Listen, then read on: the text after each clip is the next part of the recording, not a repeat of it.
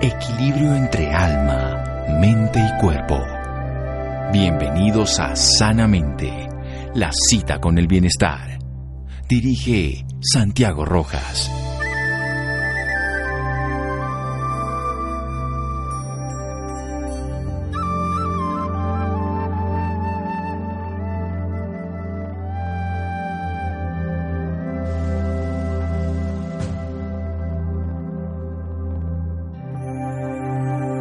El corazón humano es un instrumento de muchas cuerdas. El perfecto conocedor de los hombres las sabe hacer vibrar todas como un gran músico. Charles Dickens.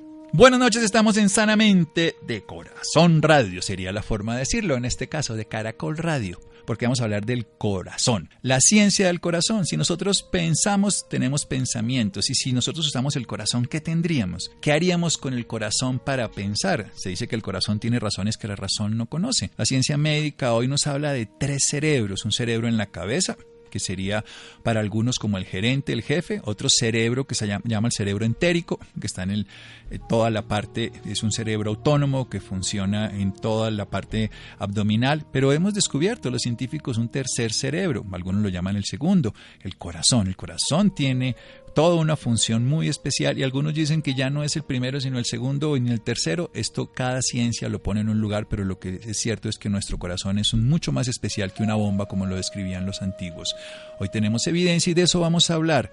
La ciencia de corazonar. Esto basado en una experimentación científica de la ciencia del corazón, matemática, HeartMath, es un instituto americano que lleva años educando a muchas personas. Aquí en un par de oportunidades hemos hablado con algunos de los personajes de allá. Hoy tenemos a un colombiano, Juan Esteban Zuluaga, él es conferencista, entrenador internacional en el trabajo de la conciencia, también en PNL, en las enseñanzas de Drumbalo Melquisedec, y ahorita estamos hablando de la ciencia del corazón.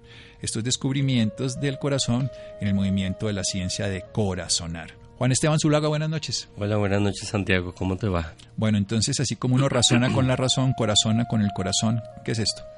Pues eh, Actualmente desde hace más de 20 años ha habido una gran cantidad de evidencia científica con respecto al corazón y los efectos que tiene el corazón en nuestra mente, en nuestras emociones, especialmente por el descubrimiento, como tú decías, de que en el corazón hay un cerebro. Pero eh, la idea con la ciencia de corazonar no es simplemente que se quede en estudios médicos, sino que sea práctico. Y ante todo la práctica es mucho más aplicable para que cualquier persona vea que usar el corazón, no es simplemente algo eh, que se quede en utilizar los sentimientos, sino que realmente tiene efectos en nuestro cerebro, en nuestras emociones y nuestras capacidades físicas e intelectuales para mejorar nuestro trabajo y diferentes aspectos de nuestra vida también y la salud. Nosotros usamos el corazón inconscientemente. Si yo subo las escaleras aquí de Caracol, que son siete pisos, el corazón me tiene que rendir o si no, no puedo llegar. Así es, sí. Usamos el corazón de todo el tiempo, permanentemente. Es una máquina que siempre está trabajando, llena de mitocondrias que le dan energía. Pero usted está hablando de usar el corazón conscientemente. ¿Cómo lo hacemos? Resulta que en el momento en que nosotros ponemos nuestra atención en el corazón, ha habido suficiente evidencia científica que demuestra que el lugar donde colocamos nuestra atención en nuestro cuerpo tiene efectos eh, físico-químicos y fisiológicos. Específicamente eh, en el corazón nosotros podemos, enfocando nuestra atención y un poco de respiración suave y profunda, tiene efectos en la sincronización de nuestro sistema eh, autónomo simpático y parasimpático. Y eso para el Instituto de Matemáticas del Corazón es conocido como la coherencia fisiológica, lo cual eh, tiene muchísimos efectos porque el hecho de que tú puedas sincronizar tu sistema simpático y parasimpático activa o disminuye tu capacidad cerebral enfocada en la toma de decisiones, en la eh, aumento o disminución de la memoria y específicamente en la creatividad. Entonces, el hecho de ponerle más atención a tu corazón y especialmente usarlo tiene todo, todo el poder en este momento para que cada persona realmente pase de pensar a corazonar. Ese es el mensaje que estamos dando en este momento, en donde la idea es que empieces a involucrar tu corazón en todo lo que haces en el día, en tus labores diarias o incluso con las relaciones con tus familiares. Y, es, y Harmat, el Instituto de Matemáticas del Corazón, ha probado que puedes aumentar eh, muchísimo tu vida, tu salud y tus relaciones con estadísticas probadas a nivel mundial. Sí, esto es una ciencia, la ciencia del corazón, que vamos a seguir corazonando en un momento. Síganos escuchando por salud. Ya regresamos a Sanamente. Bienestar en Caracol Radio. Seguimos en Sanamente.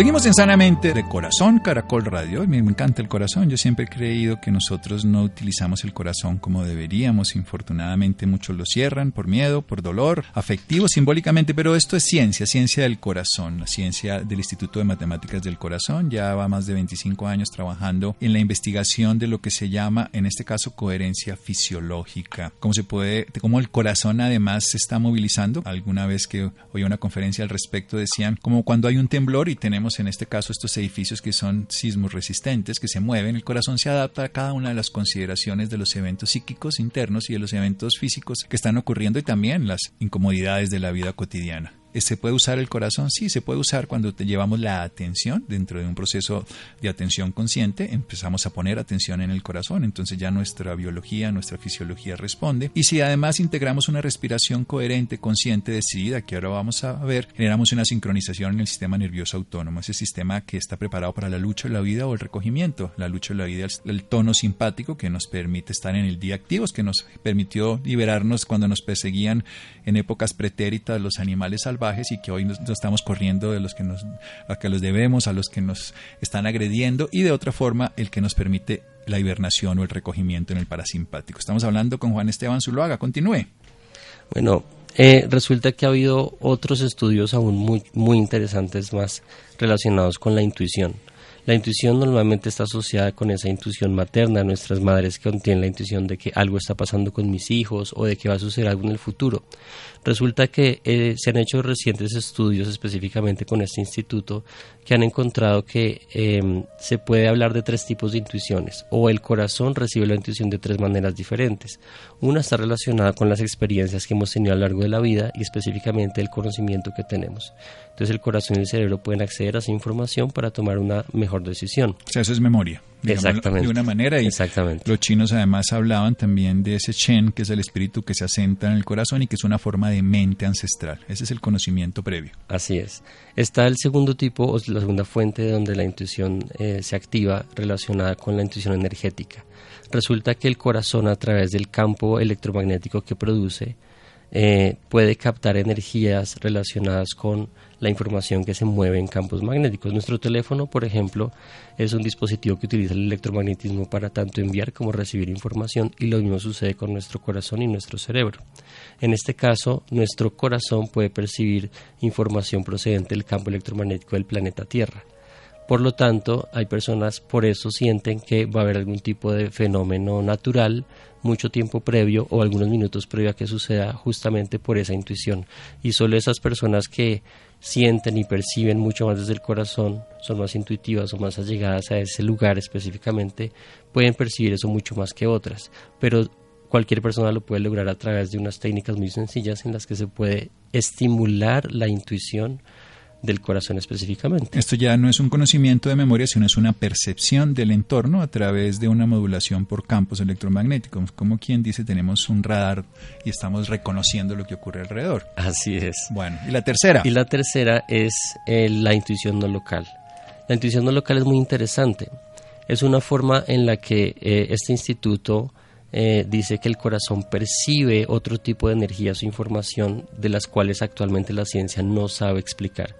Y se hizo unos estudios específicamente muy interesantes donde tomaron a una persona y eh, la colocaron frente a una pantalla de televisor y le pidieron que simplemente pasara, tocar una tecla y iba a ver unas imágenes.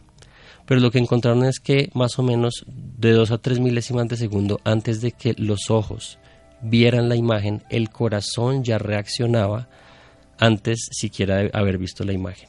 Entonces, eso prueba científicamente, según estos estudios, que el corazón puede eh, Anticipar. anticiparse. Entonces, tiene de alguna forma algún acceso al futuro, podríamos decirlo, lo cual es algo extraordinario. Pues sí, porque ya nos salimos, bueno, si ya nos metemos en la física cuántica, comprenderíamos esa no localidad, esa noósfera y todas esas teorías que hoy cada vez pues tienen más evidencia a través de de estudios y experimentaciones, pero que seguimos un poco con los ojos cuadrados cuando miramos esto porque no tenemos la traducción literal. Pero bien, este corazón entonces percibe a través de su recuerdo, porque tiene células neuroglias, tiene un sistema nervioso integrado dentro de su propia estructura, no es solamente una bomba que genera el impulso de la sangre a través de su estímulo nervioso, sino un propio estímulo que le permite recordar. El recordar es volver al corazón, el recordio, recordar, recordar es del corazón. Para los médicos el origen de la palabra, recordar. El conocimiento por eso está guardado en el corazón la percepción del radar, del campo electromagnético, que además el corazón emite ondas permanentemente, se pueden medir. Ahí es tan fácil decirlo como que el electroencefalograma lo medimos en la cabeza y el, que el electrocardiograma lo podemos medir en las piernas. Ustedes les ponen cuando le hacen un electro, unos electrodos en las manos y en las piernas. Luego tiene un campo mucho más grande y puede percibirse de ida y de vuelta, en este caso la percepción. Pero esto es interesante, esto tercero, dele más, porque esto es lo novedoso, lo no local, la percepción previa que anticipa. ¿Qué más nos puede contar? Resulta,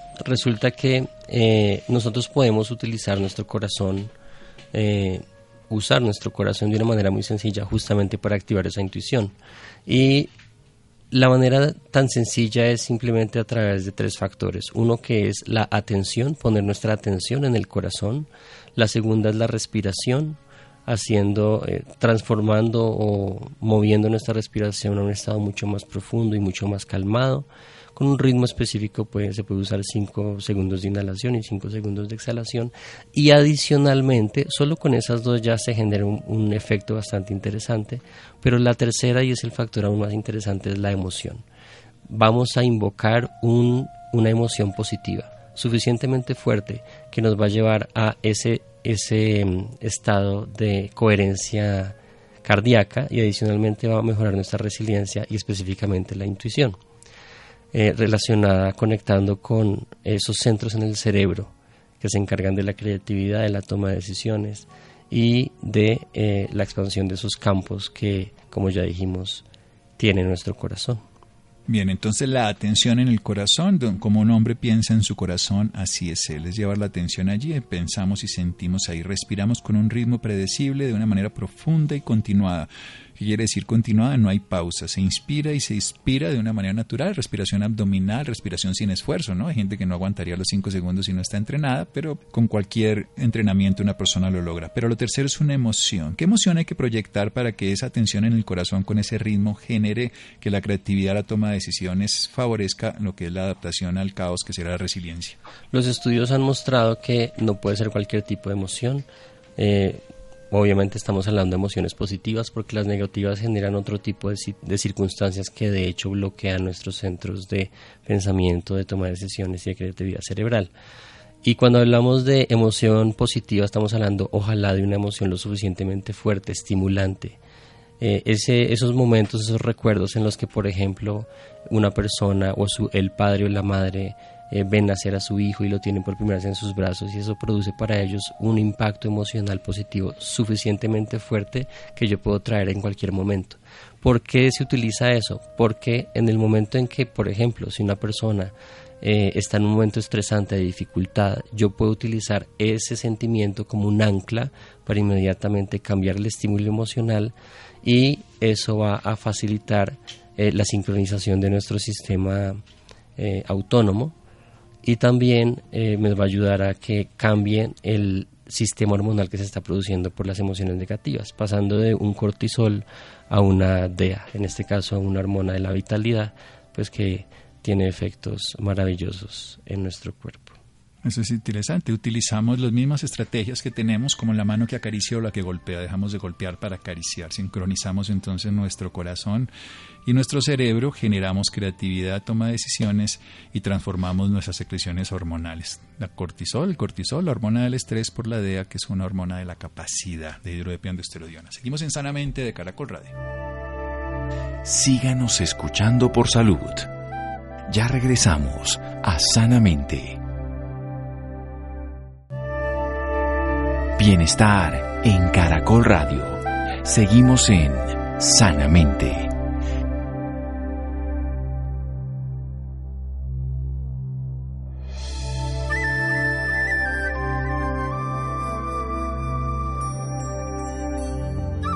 Seguimos en Sanamente de Caracol Radio. Juan Esteban Zuluaga nos está hablando sobre usar el corazón, corazonar, utilizar este corazón de una manera consciente, con una atención dirigida para sincronizar nuestro sistema nervioso autónomo, para que a través de una respiración profunda, rítmica, con una atención en el corazón y una emoción positiva podamos ser más creativos, la toma de decisiones.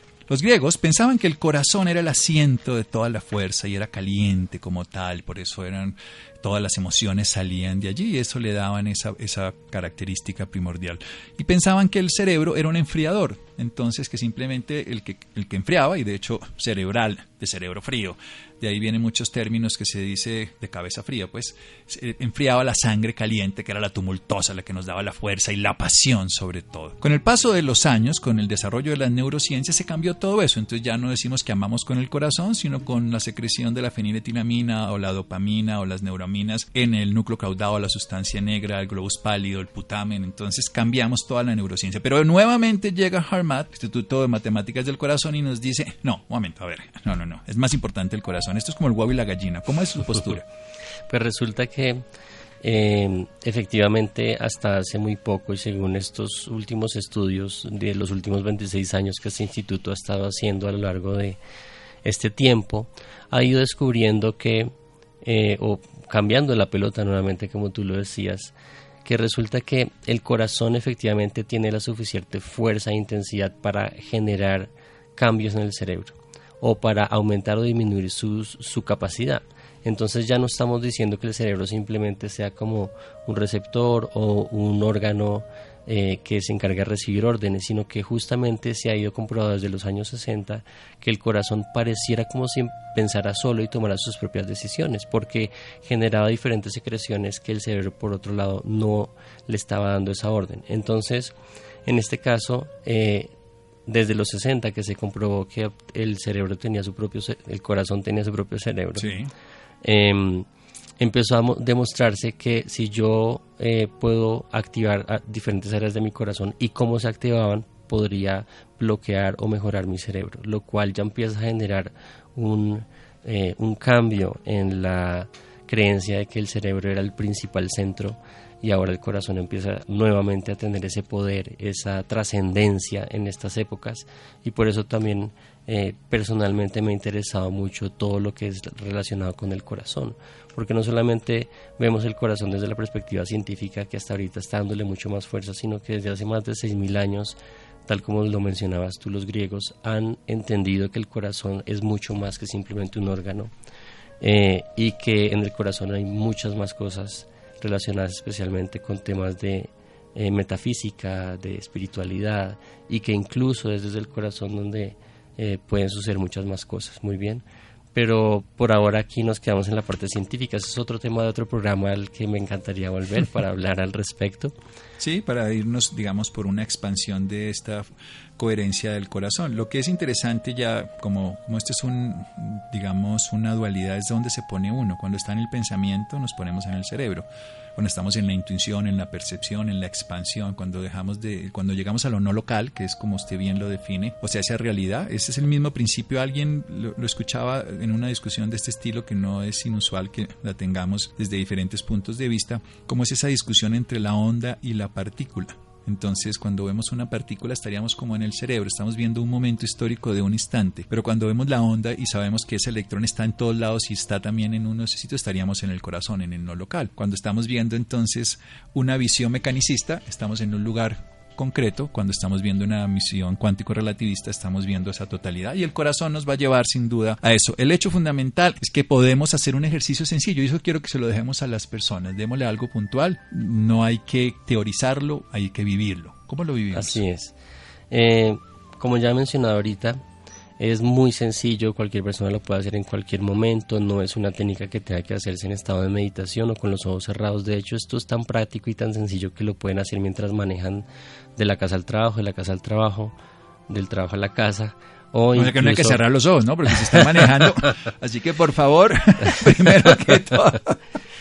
Sí, eso es lo interesante. Y eh, han hecho varios estudios antes de hablar de la técnica que es muy, muy, muy, muy chévere eh, hay un dispositivo que estos señores han creado, un aparato que puede medir la coherencia del corazón y la resiliencia. O sea, evidenciar lo que estamos haciendo. Exacto, y eso, eso me parece espectacular porque hay muchos estudios científicos sobre el corazón y el efecto del corazón, pero no hay nada como ver que yo, utilizando esta técnica, en un segundo, en menos de un segundo, puedo tener resultados inmediatos en mi corazón y en mi eh, actitud y mis emociones. Entonces, eh, por eso fue una de las razones por las cuales eh, estoy capacitando y entrenando a través de esta tecnología, porque le permite a las personas no solamente sentir el cambio, sino verlo inmediatamente en su corazón y cómo su corazón cambia de manera inmediata en menos de un segundo. La técnica es muy sencilla. Esta técnica requiere simplemente lo siguiente. Vamos a enfocar nuestra atención en nuestro corazón y vamos a imaginar respiramos desde el corazón, desde nuestro pecho y vamos a llevar nuestra respiración cada vez más suave y más lenta, ojalá en un ciclo de 5 segundos de inhalación y 5 segundos de exhalación o el ritmo que para ti sea el más cómodo, muy bien. Y mientras estamos respirando enfocados en nuestro corazón, vamos a llamar, a invocar, a traer una emoción positiva, un sentimiento positivo que complemente todo ese trabajo que ya se está haciendo con el corazón. Solo eso, solo eso, en cuestión de uno o dos segundos nos puede mostrar y puede eh, transformar la manera como estamos eh, generando las diferentes hormonas que se están produciendo, si es por ejemplo pasando de un estado estresante a un estado de calma, o si por el contrario estoy calmado y quiero generar un estado de mayor coherencia a lo largo de mi día o de ese momento que estoy viviendo, solo con eso yo ya lo puedo hacer. Y lo pueden hacer durante un minuto, cinco minutos, diez minutos. Ojalá se pueda hacer a lo largo del día, porque eso no solamente va a tener efectos en la coherencia de su corazón, que ayuda a potenciar las capacidades cerebrales, sino también en la resiliencia, que es esa capacidad energética que cada persona tiene para enfrentar el día a día, las dificultades del momento y no solamente para enfrentarse a ellos, sino yo puedo preparar mi día para eso, puedo tener la suficiente energía para resolverlo o incluso elevar mi resiliencia a lo largo del día. Y de hecho hay eh, pruebas que si ustedes lo hacen de manera permanente, por lo menos varias veces al día, durante seis semanas aproximadamente, yo puedo tener resultados permanentes en la coherencia de mi corazón y en la resiliencia. Y eso se puede medir a través de un dispositivo patentado por Harmat en el cual con mucho gusto podemos mostrarles, hacerles una prueba para que cada uno vea a ciencia cierta que esto funciona y que es algo súper práctico usar el corazón. Usar el corazón, corazonar, utilizar el corazón, como bien dirían los antiguos, el corazón tiene razones que la razón no conoce. Entonces uno puede a través de un instrumento poder determinar si su corazón está en coherencia, si hay un equilibrio, si hay una capacidad de fluir más fácilmente. Si estamos en la carretera adecuada tenemos menos esfuerzo y el corazón nunca para, si hace menos esfuerzo pues vivirá mejor. Y no solamente vivirá mejor, sino en lo que usted dice, va a haber, una integración entre el sistema simpático que nos va a la lucha o la vida y el parasimpático que nos hace el recogimiento en esa adaptación permanente que hacemos 24 horas al día sin darnos cuenta, compartimos con el corazón esa carga al darle desde nuestro corazón atención, respiración, ritmo, con una emoción favorable. Y eso sería. ¿Dónde lo ubican a usted? Una persona interesada en aprender más y veo aquí que usted va a tener una formación el próximo mes, el 6 y 7 de julio, y también va a ser el 14 y 15 de septiembre y el 23 y 24 de noviembre aquí en Bogotá. Así es, así es. Eh, estamos en Bogotá, nos pueden encontrar en internet a través de www.desarrollophi o desarrollofi.com.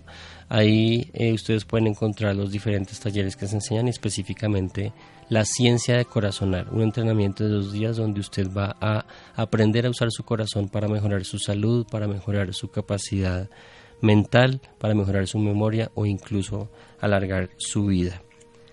Muy bien, nuevamente eh, www.desarrollophi.com o me pueden llamar a mi teléfono al 315-780-6414. Sí, esto es en, en, la Hacienda Santa Bárbara, aquí en la ciudad de Bogotá, donde está el Aera Azul, ¿no? Así es. Esto es el en Bogotá, Colombia.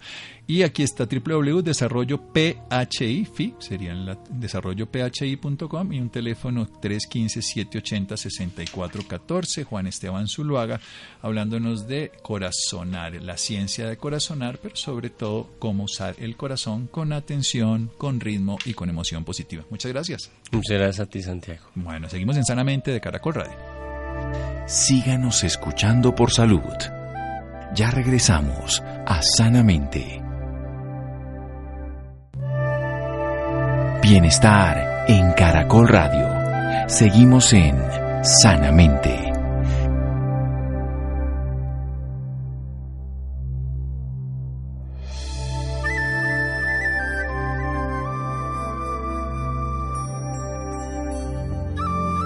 Seguimos en Sanamente de Caracol Radio. Muy bien, dejamos el tema para los interesados en el capítulo anterior, 315-780-6414, sobre las enseñanzas de Corazonar o una página de desarrollo phi.com. Creo que este fin de semana hay un evento también con ellos para los interesados y vamos a hablar de otras cosas del corazón que también son muy importantes. Son las enfermedades cardiovasculares, siendo la principal causa de morbimortalidad en el mundo, por supuesto también en América Latina. Se sabe que la diabetes tipo 2, el aumento del colesterol, los triglicéridos, la hipertensión son factores de riesgo, como el tabaquismo también, para estas enfermedades cardiovasculares y el estrés, que ya vimos cómo podemos ayudarnos en ese proceso. Estefanía, buenas noches. Muy buenas noches, Santiago, para usted y para todas las personas que nos escuchan a esta hora. La importancia de disminuir el riesgo de una enfermedad cardiovascular en un paciente con diabetes, la principal causa de mortalidad en el mundo. Es necesario el cuidado integral del paciente, considerando todas sus enfermedades, condiciones y cambio de hábitos. Para hablarnos más sobre este tema, esta noche nos acompaña el doctor Rodolfo Vega, médico general de la Universidad Javeriana, internista cardiólogo de la Universidad del Rosario, autor de 11 libros de cardiología, miembro honorario de la Sociedad de Cardiología y actualmente director médico de telemedicina de Colombia. Rodolfo Vega, muy buenas noches y bienvenido a Sanamente. Buenas tardes, ¿cómo estás? Encantado. Bueno, para empezar quiero que nos dijera qué es una enfermedad cardiovascular. Bueno, básicamente eh, las enfermedades cardiovasculares son tienen una, una clasificación, ¿cierto? Están los aneurismas, la aterosclerosis, los accidentes cerebrovasculares, las enfermedades cerebrovasculares también, la insuficiencia cardíaca congestiva, la enfermedad de la arteria coronaria, el infarto agudo, básicamente el ataque del corazón, que produce un infarto, una obstrucción de una arteria, y la enfermedad vascular periférica, ¿cierto? Esta es la clasificación de las diferentes enfermedades cardiovasculares. Y básicamente la enfermedad cardiovascular es cuando la sangre y el oxígeno ¿sí? no puede llegar al sitio necesitado, por ejemplo, en las arterias coronarias, porque hay una obstrucción, ¿de acuerdo? O hay una placa, o un ateroma, o hay una disección de la aorta. Pero básicamente aquí lo importante es que no llegue oxígeno y sangre eh, al órgano porque hay una obstrucción de la arteria del vaso, ¿cierto? ¿Cómo se puede prevenir una enfermedad cardiovascular? Bueno, yo pienso que lo más importante es llevar una vida sana, ¿de acuerdo? Y yo, y yo también recomendaría que una persona desde niño, desde la niñez, se debe enseñar a la persona a, a, curar su problema cardiovascular, ¿cierto? Con una buena dieta, haciendo ejercicio, ¿sí? Eso es importante desde la niñez. Fíjate que nosotros los niños nos premiamos con, con dulces siempre y ahí comienza un problema. Desde la niñez hay que enseñar a la persona a enseñar a hacer deporte, evitar las grasas saturadas, evitar el tabaco, evitar el alcohol, eh, evitar el sobrepeso, evitar el sedentarismo, dormir las ocho horas adecuadas que se recomiendan, el estrés, ¿cierto? Si, no, si uno tiene en cuenta todos estos factores de riesgo, seguramente uno va a llegar a evitar la infección vascular y a tener una vida más sana. ¿Cuáles son los síntomas que nos pueden alertar sobre esta enfermedad? Depende, ¿no? Depende, ¿cierto? Porque depende de donde esté la enfermedad cardiovascular y qué tipo de enfermedad cardiovascular, ¿de acuerdo? Sí, pero yo me atrevería a decir que los síntomas, supongamos que sea la enfermedad coronaria, que es la más frecuente y la principal causa de muerte en el mundo. La principal causa de muerte, por lo tanto, tenemos que prestar mucha atención porque el 60% de la población que hace muerte súbita, eh, por lo general, es por enfermedad coronaria. Y esta enfermedad, pues, siempre ocupa el primer puesto entre las principales causas a nivel mundial. La causa más importante es dolor precordial. El dolor precordial opresivo, de intensidad eh, muy severa, que se irradia el brazo izquierdo o a veces el derecho, se puede irradiar a la espalda, se puede irradiar al cuello. estas personas, eh, o hasta a veces hasta la boca del estómago, así el epigastrio, estas personas pues eh, está avisando que tiene problemas de enfermedad coronaria. Y hay factores de riesgo importantes también, ¿no? que tenemos nosotros que evitar, y es, eh, digamos, el colesterol, la dislipidemia, los triglicéridos, el colesterol y la hipertensión arterial, ¿cierto? Yo me atrevería a decir que hay tres pilares importantes que pueden llevar a esta enfermedad cardiovascular. El, colesterol, la tensión arterial, la hipertensión arterial y la diabetes. Yo pienso que son tres enfermedades muy importantes que manejarlas para evitar que esta persona tenga un problema de enfermedad cardiovascular eh, más adelante. Háblele un poco a nuestros oyentes acerca de los tratamientos que reciben las personas con enfermedad cardiovascular. Tratamiento pues depende de la enfermedad, ¿cierto? ¿Sí? Vamos a hablar de la más importante que es eh, la enfermedad coronaria, ¿sí? La más importante. Entonces, si yo encuentro una persona que tiene problemas de enfermedad coronaria, el tratamiento va enfocado a eh, tratar esas arterias que están comprometidas, que tienen una obstrucción y no permiten el paso de oxígeno de sangre para que el músculo obtenga la energía y se pueda contraer, ¿de acuerdo? Entonces, básicamente, el tratamiento, dependiendo del tamaño de la placa, se hace un, después primero todos los estudios que hay que hacer, un eco, una prueba de esfuerzo, un electro, un holter, eh, los factores de riesgo del laboratorio. Encontramos la enfermedad, procedemos inmediatamente a, si es positivo que hay enfermedad coronaria, hacer un cateterismo. Esta coronariografía nos va a decir qué grado de obstrucción tiene este paciente y dependiendo del grado de obstrucción se decide si se decide tratamiento médico que es con medicamentos, ¿cierto? Si se decide tratamiento de hacer una angioplasia, de tapar la arteria, colocar un stent o si se decide cirugía, ¿sí? Este sería el caso de la enfermedad coronaria. ¿Y qué causa una enfermedad coronaria? La enfermedad coronaria eh, lo causa básicamente la los manejos inadecuados de los factores de riesgo coronario. Por ejemplo, el tabaco, el tabaquismo, la diabetes, la hipertensión, la obesidad, el sobrepeso, eh, sedentarismo, el homocisteína, el ácido úrico, colesterol alto. Todas estas enfermedades se encargan de producir un daño del endotelio. ¿Dónde comienza el problema básicamente? Eh, las capas de la, la arteria tienen una cantidad de células, millones de células que se llaman células endoteliales. Si nosotros abrimos el endotelio, nosotros ocupamos una cancha de fútbol. Imagínate el tamaño, el tamaño del endotelio de un cuerpo, ocupa una cancha de fútbol. Pero este endotelio, cuando está bueno, que cuando es un endotelio activado, que se llama, que es un endotelio que está sano, este endotelio nos protege a nosotros de que se filtren a través del endotelio este colesterol que está circulando, eh, todas estas sustancias tóxicas que nos hacen daño, porque el endotelio está sano. Pero a medida que pasa el tiempo, todos estos factores de riesgo empiezan a producir tanto daño en el endotelio que hacen que se filtre el LDL, que es el colesterol que está circulando, y este colesterol cuando se filtra, aparecen unas células que se llaman los monocitos. Estos monocitos se tragan este colesterol, pero luego se vuelven lo que se llaman las famosas llamadas células espumosas, estas se estallan, y este colesterol que aparece de esta célula estallada es lo que se llama el LDL oxidado y este LTL oxidado se adhiere, se pega a la placa, a la pared y forma una placa y esta placa va creciendo y ahí es donde comienza la primera obstrucción de una arteria. ¿Y qué hábitos debemos tener en cuenta para dejar o para empezar a tomar?